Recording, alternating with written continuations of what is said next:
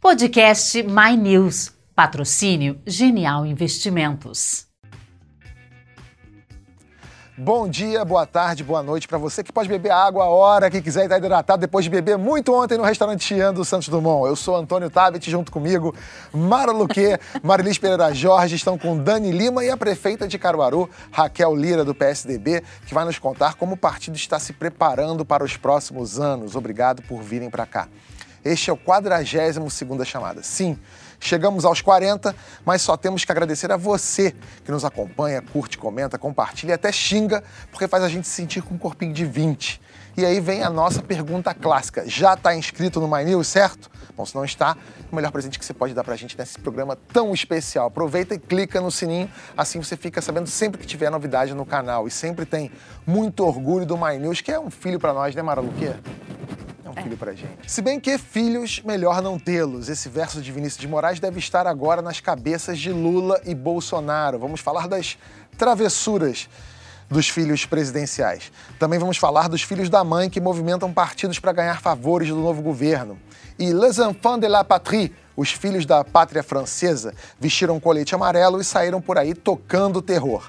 E para terminar, o filho que nem nasceu e já é celebridade.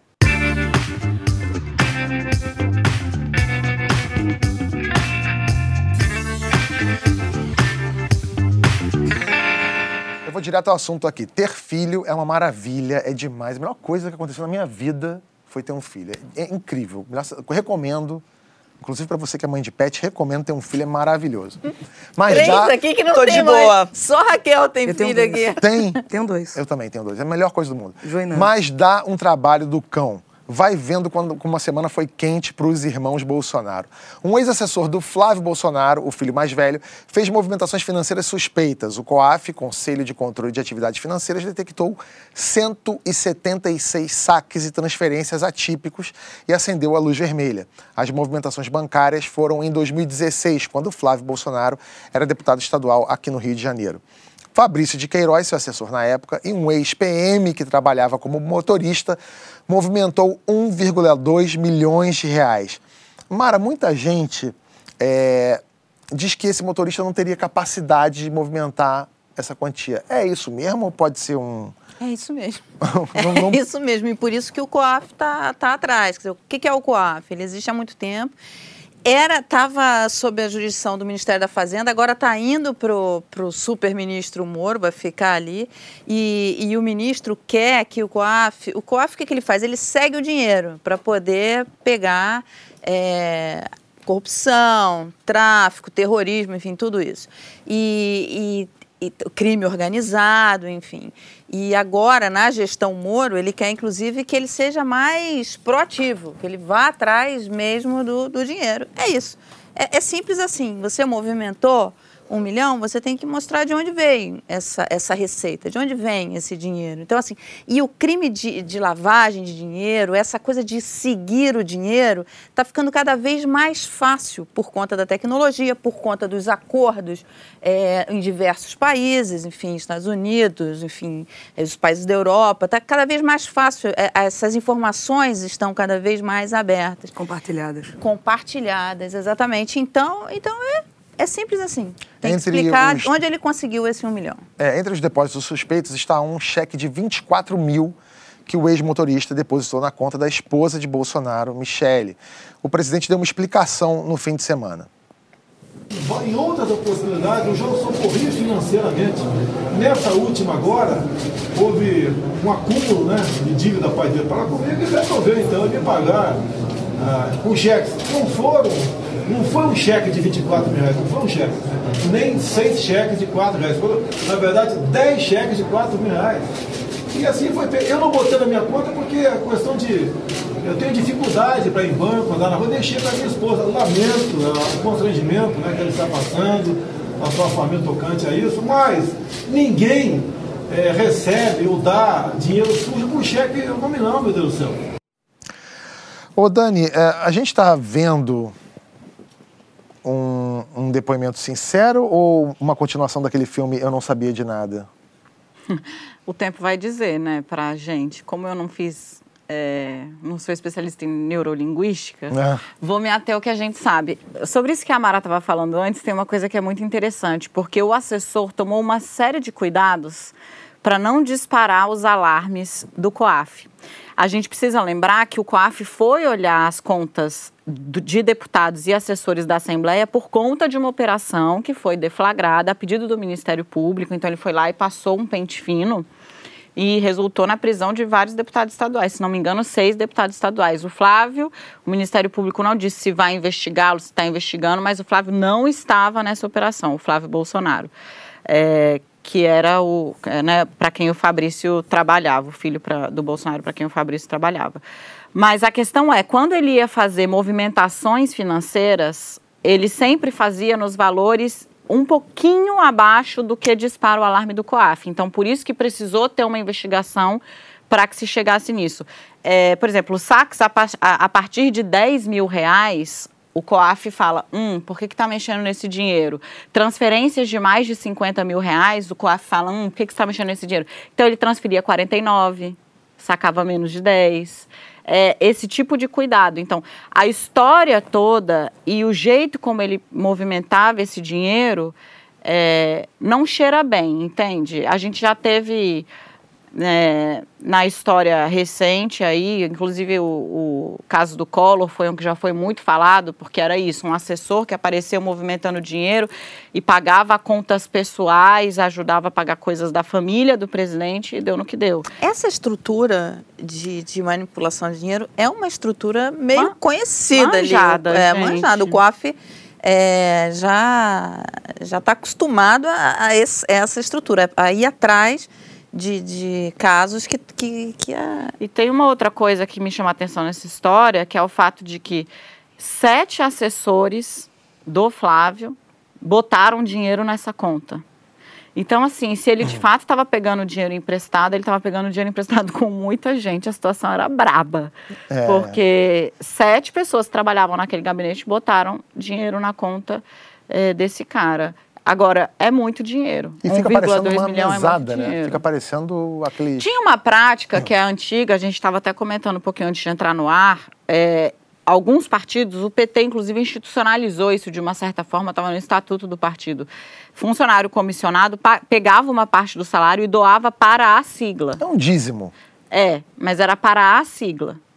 É, agora, você ter é, funcionários que dão dinheiro sistematicamente para um outro assessor que repassa ou que faz pagamentos para políticos, né, para pessoa, no caso foi para Michele Bolsonaro, que é a mulher do Bolsonaro, isso é atípico. Mas isso já, já Raquel, você já, você já foi deputada, é, você já viu isso acontecer mais vezes? Isso é uma prática que é mais comum do que a gente gostaria, não?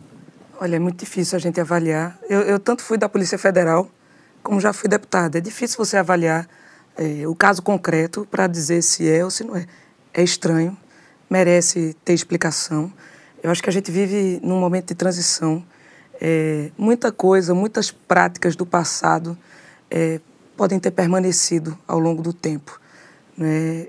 o que a gente precisa é conseguir construir para frente é conseguir estabelecer novas bases para uma democracia, é, arrumar os recursos e os partidos poderem compartilhar os recursos da melhor forma para que o que era uma prática no passado não se perpetue como a gente não sabe, mas pode ser um caso desse que esteja aqui acontecendo é, na, no caso que está sendo falado do filho de Bolsonaro. E o Bolsonaro falou que não tem tempo de ir ao banco, e aí pouco depois ele foi numa agência do banco tirar dinheiro. Ele falou isso, sei lá, na sexta, no sábado e no domingo ele estava tirando dinheiro no banco. Não, durante a campanha. Durante é, a campanha. É, depois que venceu a eleição, foi quatro vezes ao banco no final de semana. Então, assim o discurso está ruim, entendeu? O que eu acho que dá e pra não gente. aparece o motorista, né? O, o cara, assessor. o assessor não fala. É. é. que ele era motorista é. mesmo. É, o assessor não falou nada ainda.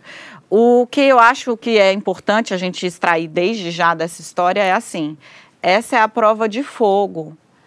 E chegou muito cedo para o presidente e para a família dele. Porque, como o Bolsonaro sempre foi um cara de baixo clero, ele próprio usa essa expressão, né? Eu era um deputado de baixo clero e tal ninguém olhava o cara com lupa e ele começou a ser escrutinado na campanha pela imprensa, reagiu muito mal todas as vezes que foi questionado sobre funcionários, sobre verba, sobre prerrogativas do parlamento que ele usava, mesmo, por exemplo, o auxílio moradia, mesmo tendo um imóvel.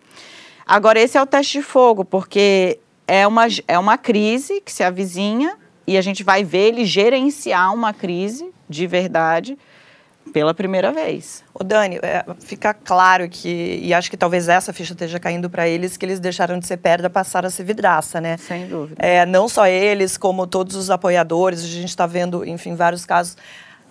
A gente está a menos de um mês da posse. Você acha, dá para avaliar o tamanho da, da, da crise que, que, que, que, se abre com esses episódios que estão acontecendo agora até dia 1 de janeiro? Porque, assim, uma das, das grandes bandeiras do, do, do, do Bolsonaro foi o combate à corrupção. E, de repente, aparece essa história agora. Como é que você acha que isso vai bater nos eleitores que, enfim, acham de fato, acreditam que ele era a pessoa certa para combater esse, esse problema no Brasil? Eu acho que assim, vai depender, as investigações elas precisam acontecer.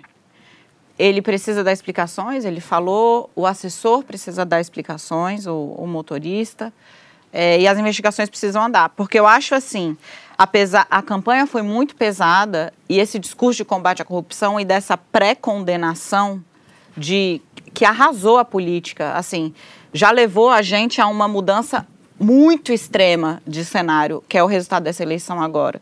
Então, acho que a gente devia é, ter cautela, esperar a coisa acontecer e cobrar. Ele vai ser cobrado. Não adianta. É, eu achei muito engraçado, porque logo depois que o escândalo estourou, veio com essa história de: ah, se a gente errar, o PT vai. A campanha acabou, entendeu? O PT vai voltar. Não tem essa, meu caro. Se você cair, você tem um vice. Se o seu vice cair, tem um presidente da Câmara. Na linha sucessória não temos petistas. Então, assim, a campanha acabou. Ele vai ser cobrado, ele vai ser duramente cobrado. Eu quero crer que as investigações vão andar, até porque, assim, para o Sérgio Moro, esse é uma das coisas de você colocar um indemissível no cargo. É, a, a, gente falou disso antes dele ser Exato. Empossado não, você colocar... Ainda, mas é, nomeado. Né? Isso você colocar um, um, cara como. O cara tem uma biografia, ele tem uma história, o... ele tem um, um, patrimônio que é dele.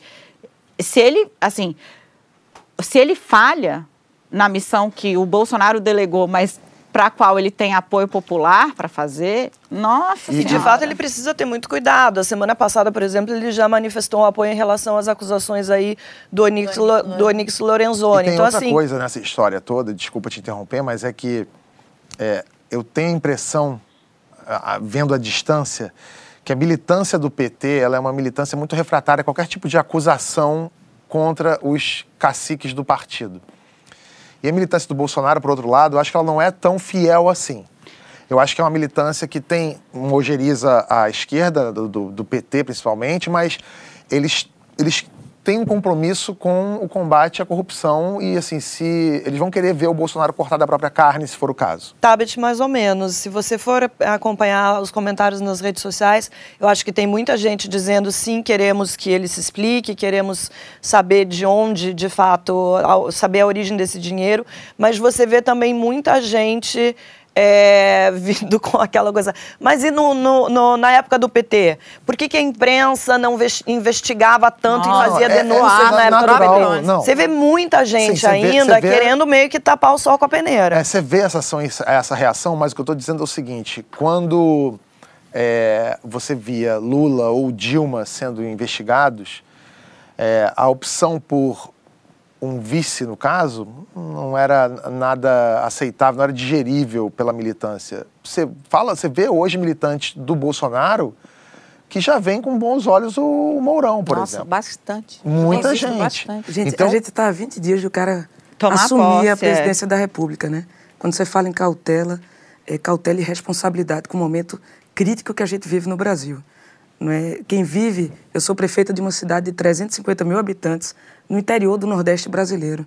Tudo que a gente precisa é que o que vem, tenha votado nele ou não, dê certo. É, dê certo, a gente precisa que dê certo. Daí a, a responsabilidade é, na apuração, no encaminhamento, mas sobretudo de todos nós, que da imprensa, da política, que a, a, gente tem o dever e a responsabilidade de conduzir o nosso país. Não é, não é tapar só com a peneira, né, diante do que está acontecendo. Acho que precisa ser é, investigado, expressado, esclarecido. Mas é muito preocupante a gente querer terminar um governo, não aqui entre nós, mas muitos já quererem falar de um governo que termina antes de começar. Esse discurso é super preocupante para quem quer ver a democracia brasileira mais consolidada, que é a grande maioria do país. É, se, o se, o eleitor do Bolsonaro é diferente do eleitor do PT, é porque, na verdade, ele é muito mais reativo ao que aconteceu no país do que efetivamente seguidor de Bolsonaro. Né? Tem uma grande é, maioria aí que não concordo, necessariamente é. é, um, é um fã, ele é, seguidor de Bolsonaro em qualquer, a qualquer custo, como era do PT.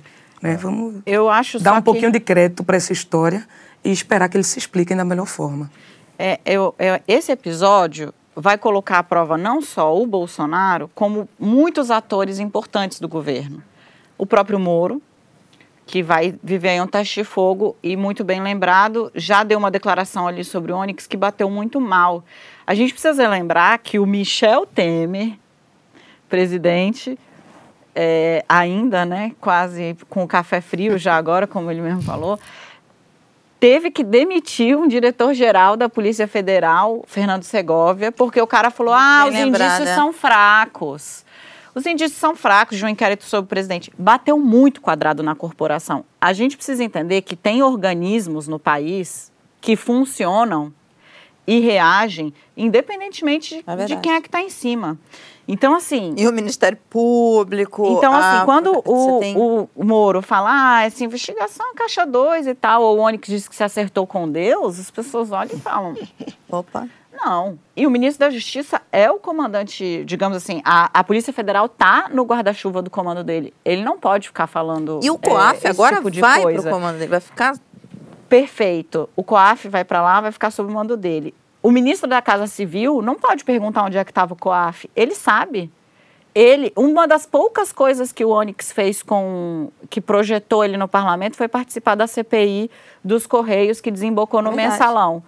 Não teria tido investigação do mensalão nem CPI dos Correios sem o trabalho do COAF. Exatamente. Os caras desmontaram a, a, a movimentação de dinheiro inteira do Marcos Valério, de todos os esquemas dos Mensalão, fundos, etc. Lava Jato, teve uma participação Ele comandou do... uma sessão, está é. nos jornais de hoje, é. na Folha de hoje, ele comandou uma sessão com o COAF dizendo... Então, ele sabe onde é que estava. É. é esse tipo de retórica é que eles vão perceber que isso perdeu espaço. Ah, onde é que estava quando eu... Não é mais o governo do PT, não tem o PT no retrovisor agora. É Mas, é Dani, você. sabe o que eu percebo? Esse, quando o Lorenzoni vai lá e fala onde é que estava o COAF, isso repercute, porque você começa a ver isso vindo das redes sociais. Você vê que os, os eleitores e seguidores do, do governo Bolsonaro começam a replicar esse tipo mesmo de contestação. Mas então. Então cola, cola numa parte do, do, eleitorado, mas não cola na outra. E é, hoje, assim, a internet está aí para o bem e para o mal, né? Então colhem na gente. Busca aí, quer dizer, cola em você. Cola, você confia no seu computador? Digita aí CPI Correios Coaf. Boa. Tem vídeo, tem documento, tem tudo lá. O site da Câmara tem tudo arquivado. Enquanto isso, o Eduardo, filho do meio do futuro presidente, arrumou confusão no grupo de WhatsApp do partido. A Joyce Hasselman, a segunda deputada mais votada do PSL, começou uma discussão com o senador Major Olímpio, presidente do partido em São Paulo. Não é de hoje que eles se desentendem. A Joyce cobrava mais esforço do PSL no Congresso para ficar com cargos importantes na Câmara. Daí a briga chegou no Eduardo Bolsonaro, que chamou a Joyce de sonsa e com fama de louca. O que era para ser uma articulação política acabou virando barraco, Mara Luque. É barraco que chama, né? É barraco. É eu, eu, gostei da cara. Eu gostei da cara da prefeita que você falou. É, você chamou de sonsa, cara de louca, e ela. É, tem, Falta um ratinho. É, né? Tem nível, mas é baixo. Não, né? e teve um, desdobra, um desdobramento aí, uh, ele falou isso sobre, sobre a, a Joyce. Ela gravou um vídeo agora nos últimos dias porque vieram à tona alguns tweets antigos dela, alguns tweets não, mentira, é, algumas declarações dela na época que ela trabalhava na revista Veja, fazendo críticas muito duras ao, ao Bolsonaro. Isso acabou aparecendo. Uns tweets antigos. É, né? Uns tweets antigos também. É. Ela foi desmentir e acabou gravando um vídeo dizendo que não era para as pessoas clicarem nas, em algumas notícias porque era vírus pareceu um pouco de desespero. Você não chegou a ver isso? Não, essa, Tem um essa vídeo de, dele. do vírus eu não vi. Tem um o que eu vi vídeo foi dela. o tweet dela falando assim: Bolsonaro, presidente da República, piada. Não, não, tem um vídeo que ela gravou agora nos últimos dias dizendo para as pessoas assim. não acessarem alguns links que era vírus, que ia cair em lugares que com, com textos em japonês, em chinês, tentando se explicar em relação a essas notícias que estão aparecendo. É uma atitude, na verdade, que só corrobora a, a declaração do Eduardo Bolsonaro dizendo que ela tem fama de louca. É, é complicado. Eu, eu lembrei de uma história aqui que é completamente off-topic, Bia, me perdoe, mas assim, eu, eu tenho vários grupos de WhatsApp, tem um grupo do My News, tem um grupo do Porta, eu tenho, faço parte de um grupo que é um grupo que tem muitos comediantes no grupo. E são comediantes, muitos não se conhecem nem pessoalmente, assim, tem o pessoal que trabalhava no Pânico, tem o pessoal do Porta dos Fundos, tem uma galera de stand-up comedy e tal. No, eu, na época da eleição para prefeito de São Paulo, não, não, é a última eleição, um dos comediantes que era muito bem relacionado botou no grupo de WhatsApp, ele botou o Haddad, botou o Celso Russomano no grupo e botou acho que o Aécio e mais alguém e começou a rolar uma treta entre eles no grupo. Eu falei, gente, o que que tá acontecendo? Por isso que não me surpreende muito Essa, essa... pessoa não pode fazer lista de festa, hein? Porque... Ou pode, né? Vão ser as melhores festas. Bom, tem também o Carlos Bolsonaro, vereador no Rio, que fez aniversário na sexta e a quem Bolsonaro se referiu carinhosamente como meu pitbull. É, como o apelido mostra, o Carlos tem temperamento forte e se desentendeu com dois ex-dirigentes do PSL, Gustavo Bibiano e Julian Lemos. A gente conversou com o general Mourão sobre os filhos do futuro presidente. General, como é que é o, o relacionamento do senhor com os filhos do Bolsonaro? Olha, o, o Flávio e o Eduardo eu os conheço bem, né? O Carlos, ele eu já não o conhecia, né? Até porque ele era vereador aqui no Rio de Janeiro, então não tenho muito contato. Mas o Flávio e o Eduardo é, são pessoas que eu converso constantemente, cada um com seu estilo, né? Obviamente. Mas são duas pessoas que eu tenho já em alta conta e como amigos. Como é que o senhor define o estilo deles? O Flávio é um cara mais soft, né? Digamos assim, ele é mais político. O Eduardo ele é mais é mais parecido com o pai até, né? Tem mais rompantes assim, é um cara mais mais para frente. E o Carlos eu não posso defini-lo porque eu não o conheço com perfeição. Né? Entendi. É que recentemente Carlos Bolsonaro colocou no Twitter que havia muitos inimigos próximos ao pai e tal. E ele, ele deixou uma coisa meio no ar. Essa assim, pergunta já me fizeram, né? Eu digo, pô, pergunte a ele. Né? Ele que escreveu, ele que tem que explicar, né? Eu não tenho como explicar isso aí. É, quem quiser assistir essa entrevista na íntegra, está no nosso canal, aqui no My News. Você pode assistir a entrevista. Foi excelente entrevista do General Mourão. Omar, a gente sentiu que, né, ouvindo aí o general, lá, lá na hora também, que o Carlos é, é bicho solto, né? É o pitbull. É o pitbull do, do, do Bolsonaro, né? Dos Bolsonaro. É, e ele tem, ele, ele deixa isso meio claro, inclusive nas manifestações dele nas redes sociais, né? É, ele é o cara, ele dos três ele é o mais beligerante, eu diria. E olha que, veja bem, essa família. Nós estamos falando de a três. família né? fala alto, mas ele é o mais beligerante, assim. E, E- ele é o cara que expõe muito. A gente da última vez que veio aqui, a gente tem falado isso sempre. é, a articulação política é o calcanhar de Aquiles de uma pessoa que tem ossos de vidro, que é esse governo, assim, porque é muito problema, gente. E eles, es- eles tratam tudo mui- com muito a ferro e fogo. E a prefeita está aqui. A política, ela tem suas sutilezas, porque ela precisa ter suas sutilezas, assim. Então, a bancada vai assumir agora. O cara fez um partido que tinha dois deputados, ter 52. Aí os caras vão chegar nesse pau lá dentro. É, essa coisa aconteceu com a Joyce e com Eduardo. A Joyce fez um super barulho na campanha quando começaram a sair as denúncias. Resgataram um processo, você vai lembrar disso, de uma agressão de uma ex-mulher do Bolsonaro que denunciou ele na justiça e tal. A Folha fez uma matéria e a É. Veja. Então, quando a revista, na véspera da revista Veja sair, a Joyce foi para a internet falar que a- tinha recebido de fonte muito segura a informação de que as de que a- revistas do Brasil tinham recebido 600 milhões para publicar coisas contra o Bolsonaro qualquer pessoa que tem uma ideia de mercado, de, de quanto, assim, você vende a time, você não vende a time por esse, esse é, por esse, essa grana, entendeu? É o orçamento de Caruaru. É. É a receita do ano. Pois bem, mas assim, pegou, viralizou e a revista As pessoas ficou, acreditam. Foi. É. E aí essa, essa mulher... Tanta coisa para fazer com 600 milhões, né? Mas é, só, é essa mulher que prestou esse tipo de serviço que agora o filho do presidente chama de louca. É. Só, só voltando ao Carlos, tem uma coisa que acho que a gente até já falou sobre isso aqui.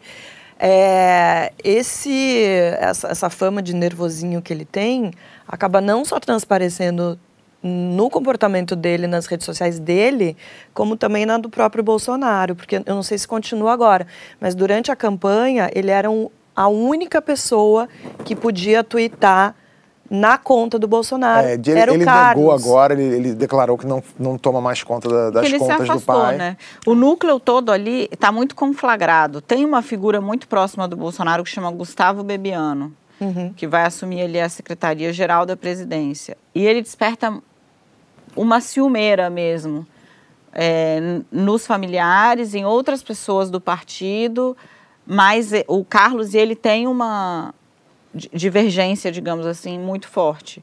É, e quando Então- o Carlos dá a declaração de que a morte do pai seria gente. interessante... Imagina o clima no Planalto. Para alguém que está muito próximo, é jogar uma dinamite dentro de, dentro de casa, né? Raquel, você é filha de políticos, sobrinha de políticos tradicionais, enfim. Neta Como- de político. Neta de político. Como é essa. Como é o papel dos filhos nessa articulação política? Olha, eu espero que, fazendo um paralelo aqui no que está acontecendo no Brasil, acho que isso vai tender a diminuir é, quando ele assumir a presidência. Ele será presidente, haverá ministros, haverá outros atores no processo, né? E vai tirar da linha de frente é, a, a, a exposição dos filhos dele, né? Para o bem ou para o mal, eu não estou aqui julgando a participação do Eduardo, Flávio e Carlos, mas a tendência, a meu ver, é de que isso eh, seja sufocado pelo dia a dia eh, das negociações, do, do que vai acontecer na, com o Congresso Nacional, no dia a dia da política e do governo. que passar coisas muito importantes no Congresso. Ele, Pois ele é, já a gente começa tá louco. tendo que ter uma articulação Nós temos que, forte. que votar a reforma da Previdência. É impossível né, de que o Brasil continue mergulhado numa crise de dívida pública tão gigante. Né? Eu vou vou olhar para o meu microcosmo. Eu recebi a Previdência de Caruaru com 200 mil reais em caixa né, para pagar os aposentados. Além da- do que a gente dá de alíquota, eh, da alíquota que recolhe, eu ainda coloco 2 milhões eh, por mês nessa folha. Então, isso é para Caruaru, isso serve para todos os municípios eh, do Brasil. Então, é a agenda do Brasil, ela, ela, a gente está como se fosse num período de stand-by, né? Esse gap que vai desde a, a ganhar a eleição até efetivamente assumir quem são os atores, como é que isso vai acontecer. A gente só vai saber a partir do dia 1 de janeiro, né?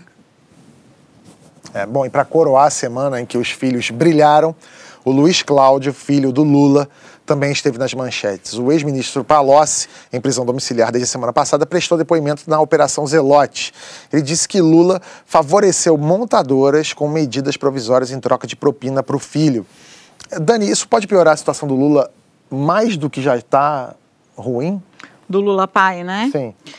É, o Lula tem uma série de investigações que estão ocorrendo contra ele. Essa está longe de ser a que o, o problema mais emergencial, digamos assim, né? É, o processo do sítio de Atibaia é um processo que está mais adiantado e o processo que trata do instituto aqui, de um prédio que foi concedido, enfim, para a construção de um instituto em São Bernardo também. Essas coisas que o Palocci falou, elas não são exatamente novas. Há uns três anos, é, isso é investigado e se tem indícios disso, é, e, e o Ministério Público está em cima. A situação do Lula é muito ruim, mas não exatamente assim. Isso. isso. é um grão É no caminhão de areia de problema que ele já tem, né? É, e não está parecendo que a situação do Lula vai melhorar, muito pelo contrário. Essas questões que foram trazidas pelo Palocci é, é um pouco isso, assim. Muitas coisas já se sabia, estavam no radar e ele vem aí como uma espécie de delator que corrobora informações que o Ministério Público e a polícia já estavam atrás. Em outros casos, ele faz, traz novas denúncias, mas não apresenta nenhum tipo de.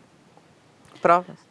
É, não, é, não é nem prova, é ah, eu conversei isso com a Mara, mas o Kibe estava junto, então ele não tem testemunha, é sempre conversa que ele teve com o Lula e é só ele ou o Lula que pode confirmar, enfim.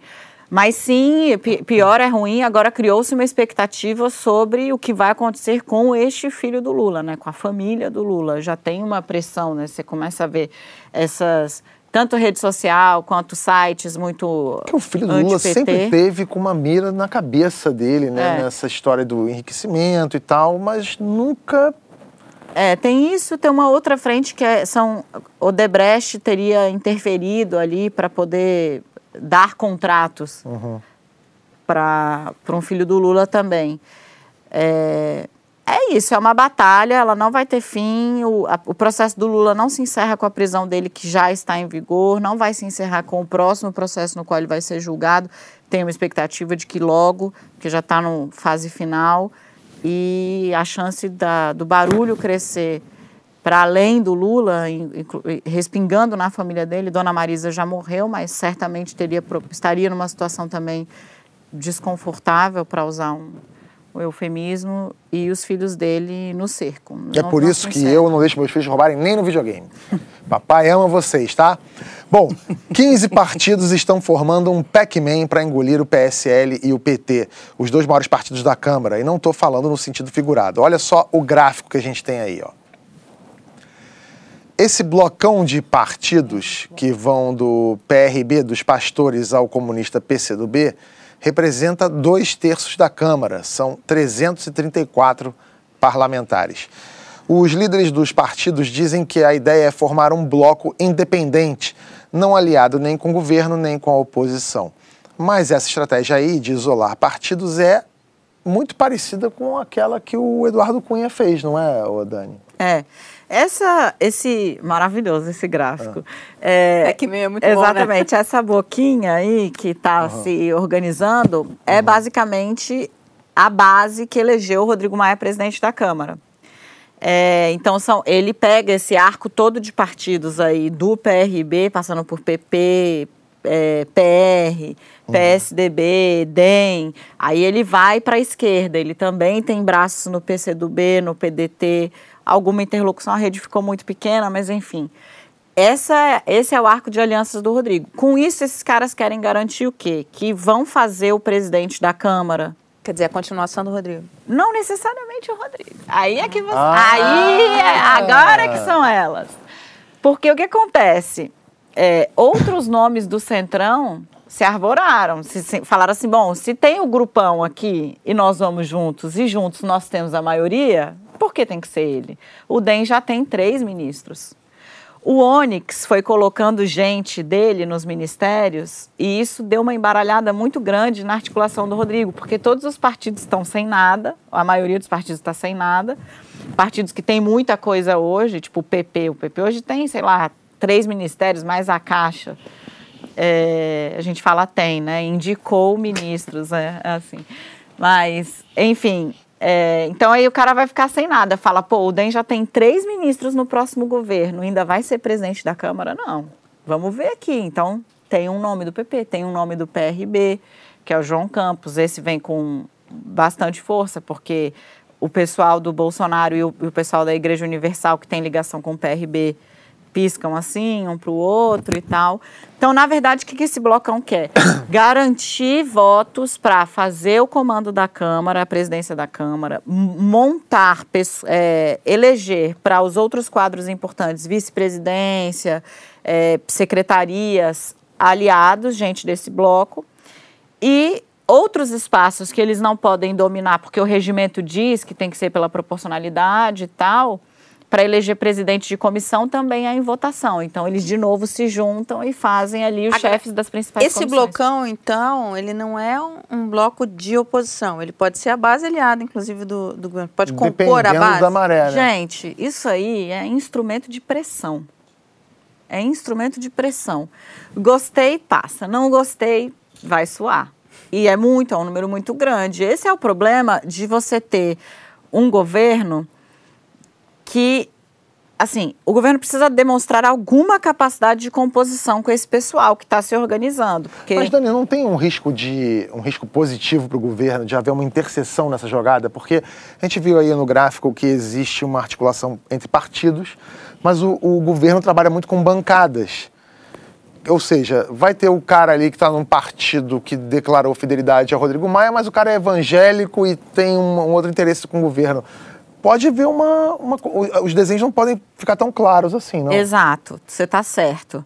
Em algumas coisas. Porque essas bancadas, a bancada é, Boi, Bala e Bíblia, que é como a gente chama, né? Os ruralistas, os evangélicos e o pessoal da segurança, é, eles têm algumas agendas em comum, mas não são as agendas que, como a gente estava falando aqui agora há pouco, são prioritárias. Por exemplo, na bancada da segurança, você vai encontrar pouquíssimos policiais, militares dispostos a encarar uma reforma da, da Previdência. Até duríssima. porque é uma, é, é uma categoria muito atingida. A mesma coisa com os evangélicos, porque os caras fazem muito trabalho social, tem muita já. Aí você vai mexer no benefício do pobre, no, vai mexer com o velhinho, bate mal, bate quadrado. Agora, Raquel, e o PSDB? É porque no PSDB tem gente que defende que qualquer tipo de aliança com Bolsonaro tem que ser expurgada do partido. E tem o Dória, que está surgindo como uma liderança do, do PSDB, que está cada vez mais próximo do Bolsonaro e do governo. Como é que vai se comportar o PSDB? Você tem alguma, alguma dica para gente ou vai ser cada tucano no seu galho daqui para frente? Espero que não, né? É, eu faço parte do PSDB desde 2016. É, é um partido grande que diminuiu e muito, né? A gente teve um recado importante das urnas nesse, nessa última eleição e que a gente precisa se reconectar, reconectar para fora, né? E a gente só reconecta para fora se dentro fizer uma autocrítica muito forte e se tiver um mínimo de consensos. É claro que eu, eu não vou achar que pode ter no PSDB unanimidade, nem é bom que isso aconteça, mas acho que a gente precisa conversar muito e ter consensos e não agir só para fora, a gente precisa falar para dentro. Tá, era o Dória naquele vídeo, não?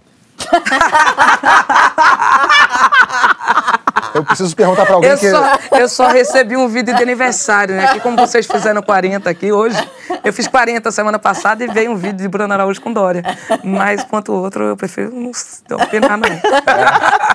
Eu tive que perguntar, eu queria saber a opinião de alguém que está mais próximo dele. Né? É, o PSDB precisa se falar mais, né? É, precisa conversar com todas as regiões. Que classe, Brasil! É. Virou! Já foi! Isso é político! Ah. Você quer ver o que é político? Não, veja, tá você aqui, tem o PSB no Nordeste. Você tem muita gente boa que está aí. Você tem um cara como o Rodrigo Cunha, que se elegeu agora senador de Alagoas. Você tem um cara como Pedro Cunha Lima, que é filho de Cássio, deputado federal, um cara super autêntico. Você tem os caras da mais antiga, como meu pai, João Lira, que foi vice-governador de Eduardo, como o Tasso Gereissati no Nordeste. Estou falando só do Nordeste. A gente tem muitos Brasis, como tem muitos PSDBs dentro de um só.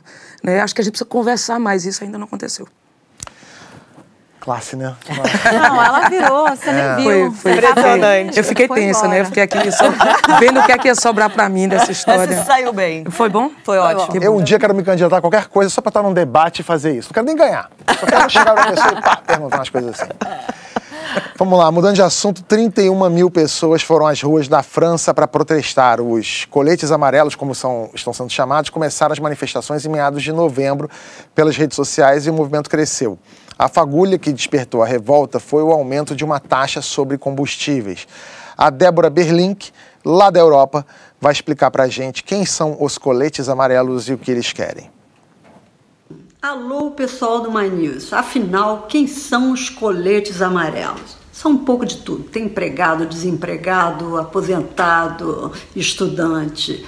Começou como um movimento muito espontâneo, surgido nas redes sociais, em protesto contra o aumento dos combustíveis, uma taxa ecológica que o governo francês criou doeu imediatamente no bolso da, dos franceses que precisam de carro para trabalhar, em geral os que moram na periferia. Para vocês terem uma ideia, uma das vedetes do, do, dos protestos hoje é uma mulher de 51 anos, inteiramente desconhecida até novembro, que é, toca acordeão é, em festa é, e ganha dinheiro também hipnotizando franceses que querem parar de fumar. Ela postou um vídeo raivoso na, no Facebook, viralizou e hoje o que ela fala, o governo francês até responde. De que se queixam?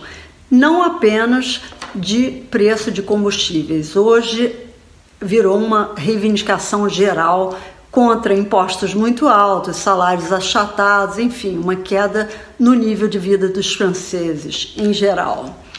Qual o paralelo disso com as manifestações no Brasil em 2013? Tem vários pontos em comum.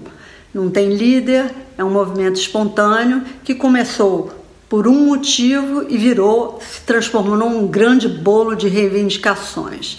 É um terreno muito fértil para os extremistas e é isso que estamos assistindo com a radicalização dos protestos de rua, não apenas em Paris, mas em toda a França. A extrema-direita entrou pesado nesse jogo, a extrema-esquerda também. Agora é esperar para ver qual o político extremista que vai colher o fruto desses protestos nas próximas eleições, como ocorreu no Brasil. É, Mara, lembrando daquela campanha publicitária antiga, que quem tem mais de 35 vai lembrar? Eu não lembro. é, você talvez não lembre. É, a gente pode olhar para a França e falar assim: eu sou você amanhã? É muito importante analisar esse movimento na França e contextualizar ele inteiro. Porque, na verdade, o que, que a gente está tá vendo? O, a questão do aumento do combustível, da, da taxa, é só um catalisador. É, isso começou há muito tempo e é o que? É a deterioração fiscal. A gente viu isso na Argentina, a gente viu isso na Nicarágua, a gente está vendo isso na França e, é assim, e vamos ver isso no Brasil. Nós vimos o, os caminhoneiros, os outros, e vamos ver. Se você não resolve a questão fiscal, é isso que acontece. A França, os franceses viveram um período, a economia francesa teve um período ali de prosperidade no pós-guerra até 1975. Aí nos anos 80, quando começam os desafios globais de crescimento, e vem o governo socialista do Mitterrand, ele faz um caminho de aumento do, do, dos benefícios. A Previdência na França consome 700 bilhões de euros. Eu vi esse número e fiquei impressionada. No, ao mesmo tempo, paralelamente, a Inglaterra, da Thatcher, faz o caminho contrário. Começa a privatizar, tirar o Estado, liberalizar. O que, que, o que aconteceu? Na França, a desigualdade aumentou. Na Inglaterra liberal, a desigualdade caiu. Você tem hoje, os franceses pagam a cada, o número que eu vi foi a cada 100 euros, os franceses pagam 133 euros de imposto. Na Inglaterra é 52, é, enfim, você... Calma, a cada 100 ou a cada mil? A cada 100. Ele paga 100 mas ele tem que pagar mais 133. Para você ter ideia da carga tributária que ele tem. É muito alta. Então, assim, é a questão fiscal. A questão fiscal desemboca nisso, porque acaba o dinheiro, não tem como manter os benefícios. O, o risco que se tem é não debater verdadeiramente os problemas do país, como a gente passou aqui, né? Exatamente. Nós passamos essa eleição de novo sem, sem conseguir sem debater conseguir. o que, é que nós vamos fazer do Brasil daqui por diante. Uhum. Daí tanta incerteza, tanta é, sem saber o que, é que vai ser deste governo a partir do dia 1 de janeiro, porque não se debateu o que é que ele vai fazer é, durante a campanha. Né? Esse é o risco que também corre. E, lá, e você vê, né? o que você Os vê franceses. é o seguinte: essa coisa populista de vou, vou fazer, vou acontecer e tal, tem que ter dinheiro. A questão fiscal ela empobrece um país. É por isso que você vê o mercado, os agentes econômicos muito é, empolgados e, e, com uma expectativa muito otimista em relação à política liberal do ministro Paulo Guedes. Porque ele fala, não, ele, ele é um liberal genuíno, né, formado em Chicago, ele vem com aquela política para tirar o Estado, tirar esse custo, de reduzir é, esse custo, esse peso do Estado, e isso vai dar um vigor à economia. Agora, ele vai conseguir passar no Congresso? Porque depende fundamentalmente do Congresso. E são medidas que, no curto prazo, não têm apoio popular.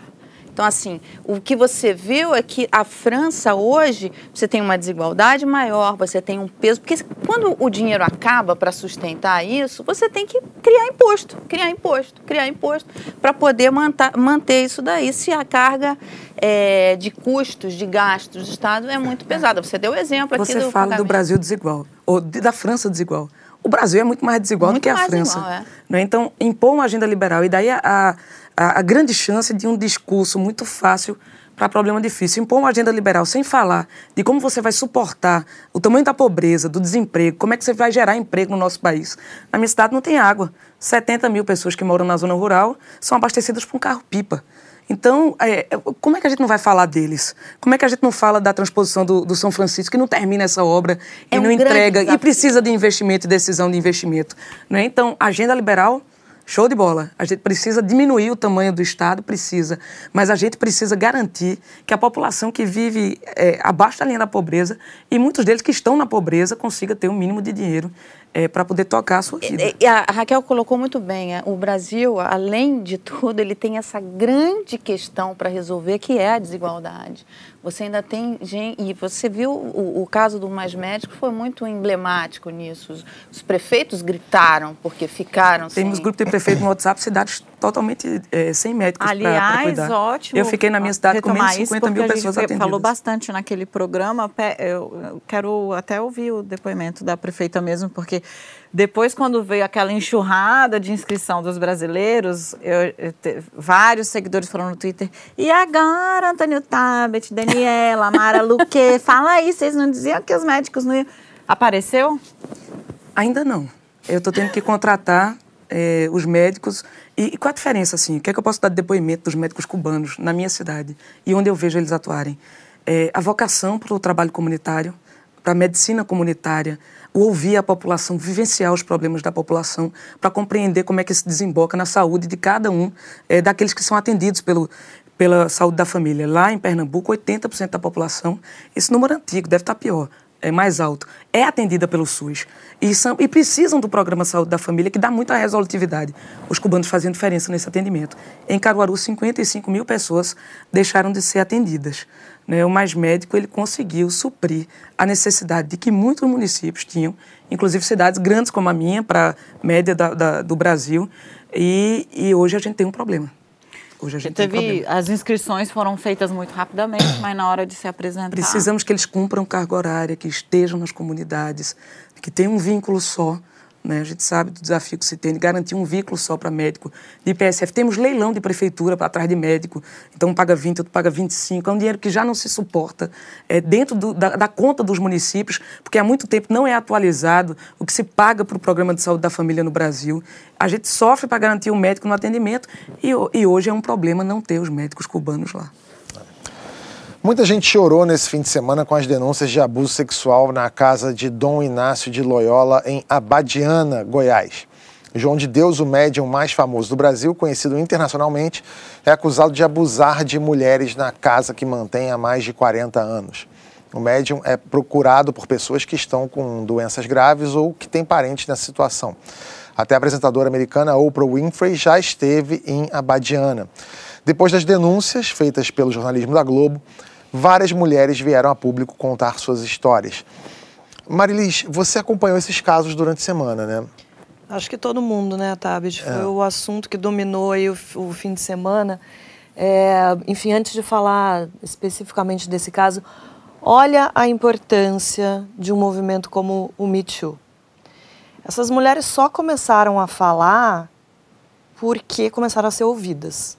Então a gente teve é, principalmente o caso daquela, daquela holandesa que apareceu no programa do Bial, que foi lá, mostrou a cara mesmo. É, e na, na esteira dela estão vindo dezenas de casos. É, é muito triste, mas assim, eu vou dizer para você que eu não fiquei exatamente surpresa. Não exatamente, não por causa da, da pessoa em questão, mas por envolver é, uma religião, uma crença, envolver pessoas que estão muito vulneráveis, que estão desesperadas, é, procurando por uma cura, por um alívio é, espiritual, que seja da alma ou do corpo, que chegam tão vulneráveis lá que acabam é, cedendo a uma investida criminosa dessa é, e permanece, permaneceram em silêncio. Aí a gente sabe agora de casos aí de 10 anos de pessoas que não tinham falado sobre o caso. É, a gente conversou com uma das vítimas do João de Deus que não quis se identificar. Ela foi levada pelo pai até a casa do médium. Ela tinha um problema cardíaco e sofria com convulsões. E conta nesse áudio como é que foi o abuso. Na primeira sessão, ele já pediu para eu ir para sala dele. Aí ele falou comigo que é, eu tinha que entender que o tratamento era um tratamento é, mais complexo, que eu tinha que aceitar tudo que ele ia fazer, que era pro meu bem. E me, me pediu, falou que abria os meus chakras, é, começou a passar a mão nas minhas costas, abria minha blusa, abria meu sutiã, começou a passar a mão em mim, a me molestar. Quando eu vi, é, ele pegou a minha mão e colocou no pênis dele. E eu fiquei pensando que isso? Eu não vim pra cá pra isso, né? Aí ele falou assim, não, isso faz parte do tratamento. Entre, foram mais ou menos quatro ou cinco abusos. Em um desses, em alguns desses teve é, penetração. Ele me fez fazer sexo oral nele, falando que isso fazia parte do tratamento. E eu falei pra ele que eu ia contar pro meu pai. E ele disse pra mim que se eu contasse pro meu pai, ele ia falar pra, pra todo, pro meu pai que eu tava ficando louco e que eu tava difamando ele. Bom, a gente distorceu a voz dessa, dessa vítima por é, questão de privacidade, evidentemente. Agora, que não, não, tem palavra né, para definir esse tipo de é, coisa. Já é horrível a agressão. Agora, não, e detalhe, Mara, o pai dela não acreditou nela. É o que a Marilis estava falando, da importância é. do movimento do Me Too. Porque muitas, quer dizer, a grande maioria dessas mulheres, elas não fazem porque são desacreditadas. E outro ponto que a Marilis é, falou que é, é importante é que já é uma agressão, de qualquer jeito, mas ainda com pessoas muito vulneráveis, porque estão passando por um momento muito difícil. Então, assim, é, é, é, brutal o que é feito, porque você se aproveita de um momento de fragilidade. Essas pessoas foram em busca da cura. De acolhimento. Né? De acolhimento. A gente viu, eu tenho um outro depoimento que a gente recebeu também, de uma mulher de 43 anos, e ela ela foi lá algumas vezes, umas duas ou três vezes, há, há quatro ou cinco anos. E, e ela disse, e, e, ali ela fala o seguinte, que ele, ele falou assim, olha, aqui eu mando, e de fato mandava. Aqui eu mando, o que você falar não vai ter nenhuma reverberação, você vai, você ainda vai... Então nós ficamos com medo, intimidadas, porque é verdade, o cara era um Deus. Sabe o que chama atenção? É que havia um padrão nesses ataques, né? Então você vê uh, aqueles depoimentos, por exemplo, no, no programa do Bial, é, que foram tomados separadamente, você via que existia exatamente um, um padrão de, de ataque. Então, ele levava essas mulheres para dentro de um banheiro, é, virava de costa, começava, dizia que limpar os chakras, depois começava a passar a mão no corpo delas e fazia com que elas é, pegassem no pênis dele. E isso, enfim, tinha às vezes um desdobramento com penetração, com sexo oral. É, é, é, é muito triste, assim, é revoltante. A gente sabe que não acontece numa só determinada religião. A gente né, viu, viu aí a, a, a, é, denúncias de abuso sexual do Prembaba. Na própria igreja evangélica, a gente já viu vários casos de denúncias de, de abuso. É muito triste. na igreja tá, católica. Pois é, e a gente vê, o pai dela não acreditou, o pai dela ligou para o João de Deus dizendo que que ela estava com problemas mentais. E a gente vê... De é... maneira geral, na violência contra a mulher, essa, essa questão de querer transformar a vítima em autora de algo, né? É, tipo, é de tentar eu, dizer que é louca. Eu até falei errado, foi o João de Deus que ligou pro pai dela falando que ela estava com problemas mentais, o pai acreditou, acreditou, nele. E a gente vê, por exemplo, Renan Calheiros passando pano no, no, no João de Deus no, no Twitter, agora, na rede social, dizendo, calma, tem, vamos Vamos, várias mulheres dando Tabet não é só o Renan Calheiro. Você vai para as redes sociais e você vê várias pessoas. É, conte... A contestação é muito simples. Por que, que a mulher não fugiu? Por que, que ela gritou? É, Por que, você, que ela não é gritou? Por que, vítima, que ela né? voltou, né? É, não, é porque as outras vezes. Tratam, a, gente, a gente opina muito sobre o. o impensável, digamos assim, né? É, é impossível você projetar um comportamento diante de uma situação dessa, entendeu? Obviamente, assim, eu falo, ah, eu diante de uma agressão faria tal coisa. Mas será que eu conseguiria não é só isso. Casa não... com o pai, com o tio, com o padrinho, com, com o melhor tudo. amigo da não, família. E, e não é só a é agressão, é, é, o teu desespero. É. Se você está diagnosticado com um câncer e você vê diante da morte, você é capaz de ter comportamentos e de assumir posturas que você não assumiria nas condições normais de vida. Quer dizer, se alguém tentar te abusar num shopping, você vai ter uma reação. Agora, se você está diante de uma da morte iminente, você é, vê ali diante de um arauto da tua esperança, você se compara. Gente, não tem como. Sabe, te é veja, é, tem milhares de relatos de pessoas que foram curadas por, por, essa, por esse médium especificamente. Então, a pessoa que chega lá doente, muitas vezes ela acha que é o preço que ela precisa pagar para ela receber a cura, para ela receber, enfim, um, uma dádiva. E ela acaba se submetendo a isso. Então, muita gente está tão envolvida naquele ambiente, e, a, e, o relato das pessoas é que é um ambiente é, realmente que te traz muita esperança, porque está todo mundo ali acreditando numa melhora, numa cura, num, num, numa dádiva. Então, assim, por que, por exemplo, pegar um caso mais extremo, de pessoas que se suicidam, cometem suicídio em massa em seitas é um pouco a mesma coisa. É. Você acredita na, naquilo.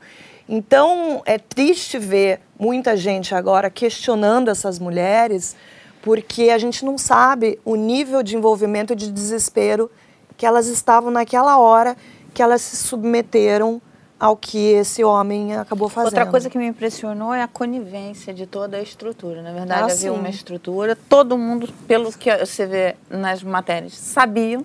Tanto que tem um, uma reportagem que saiu de um, um funcionário que a, a, a menina, é, ele, ele chamou a menina para ir lá e ele alertou o pai para a menina não ir.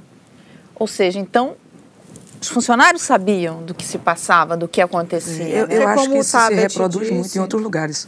Sinceramente, estrelas de Hollywood, é, todo mundo, poxa, mas esse cara, mas será que essa mulher devia ter denunciado mesmo 20 anos depois, 20 anos depois? Aí tenta culpabilizar quem foi vítima. Não é? Isso acontece dentro de casa, pô, denunciou o pai, mas será que ela não podia segurar mais um pouco? Né? Eu acho que eu, é, nessa história toda, tive num evento, num lugar importante. E bati é, num, num senhor. Encostei nele, né? Aí ele olhou para mim e disse: Ainda bem que você encostou em mim. Porque se fosse eu que tivesse encostado em você, iam dizer que eu estava querendo lhe assediar. E a gente fica nesse tipo de piada, nesse tipo de coisa. Porque parece que nossa sociedade, não estou falando só da brasileira, aceita isso. E, e, o Me Too é a possibilidade de libertação. Né? As pessoas tiveram coragem de falar. Essa mulher desencadeou um processo, como os casos de pedofilia, como os casos do, do lado assédio em Hollywood. Não é a mesma é. coisa? É, eu estava conversando ontem com o Fábio Porchat, que a gente estava junto na, na, na, Comic Con, e a gente estava falando dessa notícia, e o Fábio é ateu. Completamente ateu. O cara mais ateu que eu conheço. Eu não sou ateu, eu acredito em Deus. A gente conversando ontem sobre esse assunto, eu falei para ele assim, está é, provado, quer dizer, para mim sempre esteve, mas não é possível que as pessoas não percebam que se existe um Deus, que eu acredito e o Fábio não, mas se existe essa, essa, essa força, esse poder, essa entidade, por que, que ele, você não pode acreditar no homem? Você pode acreditar em Deus, mas no homem não acredita no homem. É tão ruim acreditar no homem. Sempre duvida, sempre tem um pezinho atrás. Porque eu acredito que assim, se um Deus chega para um cara e fala assim, tá aí, eu vou dar superpoderes de cura para esse cara aqui no interior de Goiás e ele vai ter o poder dele vai ser através do estupro. Gente, é igual aquela história dos aliens, né? Que você fala assim, vamos para a Terra, vamos, mas vamos abduzir uma vaca ali em Varginha. Né? Não vamos pegar. É, é, muito louco. Então, assim, não acreditem nos homens. Quer acreditar é, em Deus, acredita. Exercitar a fé é muito saudável. É eu, muito eu saudável. venho de uma família. Minha mãe é muito religiosa e tal. É, mas eu, isso foi uma coisa que eu sempre falei para ela e que exercite sua fé sabendo que quando você entra numa igreja, ali existe também uma estrutura de poder, sabe? É. Em todos esses lugares existe uma estrutura de poder. Tem aquele cara que está lá, como você disse, ah, todo mundo sabia. Nesse caso, a cidade de Abadiane, Abadiane Vive é um município muito pobre, gente. Vive em função, né? Vive em função disso. Então, assim, se você não trabalha lá no templo, provavelmente você não trabalha em Abadiânia. Você tem que ir para outro lugar para arranjar um emprego. Então, assim, é, é isso que o Tabet falou. Se der para exercitar sua fé sabendo que você tem que. A gente tentou contato com eles lá e eles não nos responderam. Todo ano tem edição do Guinness Book, o livro dos recordes. Lá tem desde coisas bizarras e nojentas, como as pessoas com maiores unhas do planeta, até as conquistas dos superatletas. Mas o que vai faltar na edição de 2019, que já está circulando, é o recorde do feto com maior número de seguidores no Instagram. E é brasileiro, minha gente, olha que orgulho. O perfil Amor de Piolho tem mais de 160 mil seguidores. O feto é de um casal de celebridades. Marilis, que, que fenômeno aí, é esse? Aliás, que celebridades são essas? Eu, eu, vou te falar que eu não acompanho muito esse mercado de celebridades. Eu vi essa, ah, essa história do feto. Dois. Mas é isso, essas pessoas que é, são celebridades acabam transformando é, os filhos. A gente tem exemplos aí de, de algumas. A Karina Bach, por exemplo, que é uma atriz, o perfil do filho dela tem mais de milhões de seguidores desde que nasceu. A novidade dessa história é que o filho ainda não nasceu, o filho ainda está na barriga, mas já tem 160 mil seguidores. Agora é isso, ó, a família acaba é, ganhando dinheiro, né, em cima. Vira um negócio. Vira um né? negócio em cima de uma criança que nem nasceu ainda. Se não me falha a memória, aquela, né? eu gosto de política, mas eu adoro. uma porcaria. É uma besteira, enfim. A menina, ela é a mãe, né, do bebê, a mãe do, do, do piolho, que ela apelidou. Assim, é, ela apelidou, né, o, o, piolho, o, bebê de piolho, enfim. E vai é... pegar, nunca mais vão chamar a criança de outra coisa, vai ser piolho pro claro. resto da vida. Enfim, ela é, ela, ela participava, participou de um reality show da MTV chamado de férias com o ex? De férias, com, com o ex. É isso, né? Sabe o que, que é nessa história? Você me perguntou ontem, Mara, a gente teve a oportunidade de se encontrar. Pô, e a influência da, das redes sociais na tua, na tua campanha e tal? Eu disse, olha, é, a gente vem fazendo um trabalho de redes sociais, mas eu sempre brinquei com isso. Porque eu tenho uma cunhada que é, que é bem lindinha, assim, aí eu disse, poxa, ela basta fazer um biquinho e vai para duas mil, três mil, cinco mil curtidas, né? Dá um trabalho danado para eu conseguir fazer engajamento nas minhas redes. né? O trabalho, assim, inaugurei uma creche, coloquei, fiz o calçamento, põe o saneamento, mas aí basta um biquinho, um feto, ou é, um exame. feto fazer um biquinho é difícil é, também. É difícil, né? O, o, feto, mas basta o resultado do exame dizendo que o, cara, que o, piolho está lá dentro da barriga da mãe e, e é 100 mil curtidas. Essa vida é difícil. Viu? E o pai é filho de, o filho de um pastor, não é? A família dele é uma família evangélica, assim. Né, Nada contra especificamente essa história, mas. Não, é maravilhoso. É que a internet é um bicho assim, decifra-me, eu te devoro. É, é meio estranho. isso, né? Mas tem, mas, tem coisa que mas pega, virou um negócio mesmo. Eu tenho, eu tenho um amigo, é, não vou dizer quem é, evidentemente, mas ele ele ficou famoso na internet, assim. Ah, então não, não, não, Agora... ah. ele, ele, ficou famoso e tal, sei lá o quê, começou a ganhar um dinheiro dele e tal, e aí ele teve uma namorada, terminou e tal, e aí ele agora arranjou uma outra namorada, é... e com quem ele começou a dividir as redes com essa namorada, e eu achei estranho, porque ele sempre foi um cara meio reservado na vida pessoal dele, mas agora ele está expondo a namorada bastante tal, e tudo é com ela, tu, vídeos do casal. Eu falei, vem cá. Ele é meu amigo, eu falei, vem cá, o que aconteceu? Ele, porra, casal dá muito mais dinheiro. casal dá muito dinheiro, Eu tô, gente. meus posts agora, eu tô triplicando o preço aqui, porque casal, o pessoal ama casal. Então eu tô fazendo coisa com casal aqui e tal. E eu sempre achei muito cafona quem botava aquelas fotos de casal no, no Facebook. Eu até escrevi uma vez assim: eu tento ser uma pessoa sem preconceito, mas as fotos de perfil de casal não me deixam, porque eu já odeio a pessoa que está com ela e o marido, o cara e a esposa. Eu acho Mas péssimo. o mercado publicitário valoriza muito. Mas quando é celebridade, essas, eles Essas gostam. grandes estrelas, por exemplo, você vê Luciano Huck, Angélica, Otaviano Costa, Flávia Alessandra, eles ganham muito dinheiro fazendo campanhas de casalzinho. É e isso agora a gente vê replicado nas redes sociais com gente que não, talvez não seja é, tão famosa, né? Acho que se encaixa aí numa categoria, categoria subcelebridade, subcelebridade mas ganha muito dinheiro. É, mas e acho que é o problema, o problema disso é um pouco isso que a Dani falou antes do Sérgio Moro com que é um, é, é um poder que você não pode demitir, né? Você fica casal lá e aí você vai ficar maturando aquele casamento para sempre, aquele namoro, porque E aí, o que, que vai ganhar? O Mas amor tem ou a história de celebridade que não se separou justamente por isso, É. por conta da, da perda que teria é, de contratos publicitários. E tem celebridade Quem? que Quem, não Marilis? casou Conta para pra não gente. perder Ah, eu pensão não, eu não também. trabalho ainda contigo, vai. A Dani sabe quem, Dani? Não, eu tava falando das celebridades que não casam para não perder pensão também, tem dessa. Ah, tem? Tem. Olha a reforma da Previdência aí. Falando em perfil esquisito, a gente separou uns aqui pra vocês, ó. Tem esse aqui. O Paulo Guedes já foi demitido? Esse é no Twitter, ele tem mais de 6 mil seguidores. Todo dia ele vai colocando. Não, E não, todo dia não. ele coloca. Ele responde a pergunta: não, não, não. É só isso. Ah, ele fica falando não? É. o Paulo vai fazer demitido? Não, só isso. Tem o Pepito the Cat. É, o dono fez um esquema que toda hora que o gato sai e volta pra casa, ele faz um tweet e tira uma foto. Tem mais de 68 mil seguidores isso aí. Maravilhoso. Como é isso mesmo pra fazer? É. Marilis Bicho também dá super certo, né? Esse aí qual é? Ah, esse é um perfil de um japonês Ah. é, que ele, ele se declara um cara sozinho, solitário, que não tem ninguém. Ele produz algumas fotos para dar a impressão de que ele está acompanhado. Essa mão que apareceu ali, É dele pintada, é dele mesmo. Ele pinta então uma mão com, com esmalte vermelho e pega e faz assim, para fazer de conta que é uma, Ai, é uma gente, mulher. que dó, Brasil, entendeu? que dó. É muito divertido. Assim, É, até o dia que ele se matar. É muito divertido. uma Até, até virar uma depressão profunda. Ah, esse é, uma, é, um, é um perfil de uma, de uma garota que viaja o mundo e carrega esse ursinho aí. E ela não posta fotos dela, ela Só do posta ursinho. fotos do ursinho com o- os cenários e é super é, seguido. Assistiu Você me Americola? perguntou se, se bicho dá dinheiro. Tabit dá tanto dinheiro que tem uma, tem uma agência gringa americana que chama The Dog Agency, que agencia só perfis de bichos. Tem posts de cachorros que, que viraram celebridades nas redes sociais que, que cobram 20 mil dólares por um postzinho lá. Então, assim, os donos estão ganhando muito dinheiro e acabam, isso acaba virando uma profissão. Se dedicam a, a produzir fotos muito legais.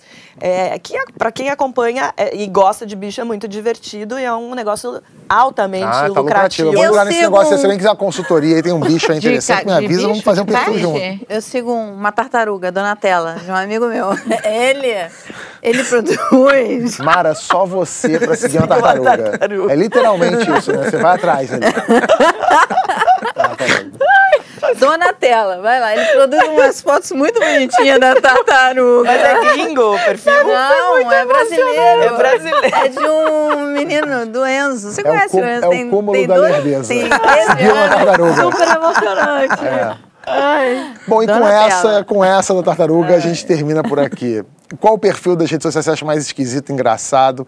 Conta pra gente. E segue a gente também. A gente também tem redes sociais nossas aqui: Twitter, Instagram, Facebook. Vai lá. E tem bicho também, né? E tem bicho. Tem Eu tô- bicho, tem eu- bicho. eu vou Se começar quiserem contratar a gente para postar alguma coisa É também, verdade. né? Não se esquece também de se inscrever no canal. O Segunda Chamada de hoje termina por aqui. Muito obrigado para quem ficou até o fim.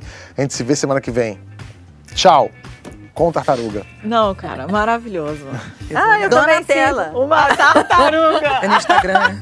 É no Instagram. Ela vai, ela vai dar uma subida agora, A vai gente botar de conforme de seguidores. novo a pauta livros. Eu tinha levantado tanta coisa, tanta coisa legal.